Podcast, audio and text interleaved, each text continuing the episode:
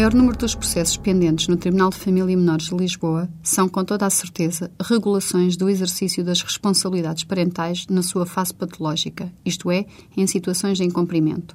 Estas situações de incumprimento têm principalmente como fundamento a omissão do pagamento da pensão de alimentos devida aos filhos menores e a violação da obrigação de visitar e conviver esses mesmos filhos. Os incumprimentos mais graves são aqueles que respeitam à violação do direito de visitas, já que implicam a não convivência da criança com o pai ou com a mãe e por isso são suscetíveis de causar sofrimento na criança ou de impedir que a mesma crie e desenvolva laços de parentalidade segura e forte, essenciais ao seu desenvolvimento como pessoa, filho que se deseja que venha a saber ser pai.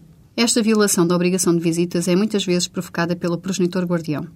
O guardião, ou seja, aquele com quem a criança vive, pode impedir o convívio entre a criança e o outro progenitor por várias razões. Uma delas pode enraizar-se na ideia que tem do outro.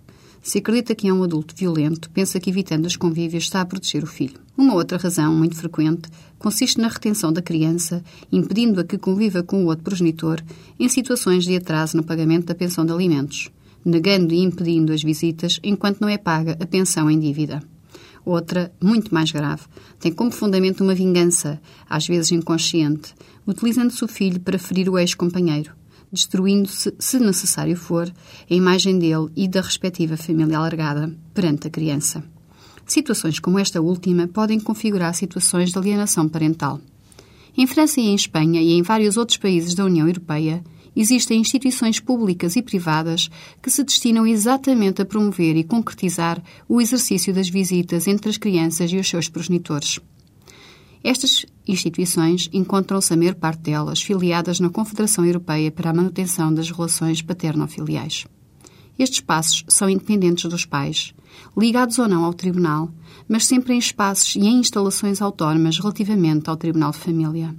Visam afastar todos os condicionalismos que podem impedir a realização dos convívios entre os pais e os seus filhos, e deste modo promover, fortalecer e fazer perdurar as relações parentais.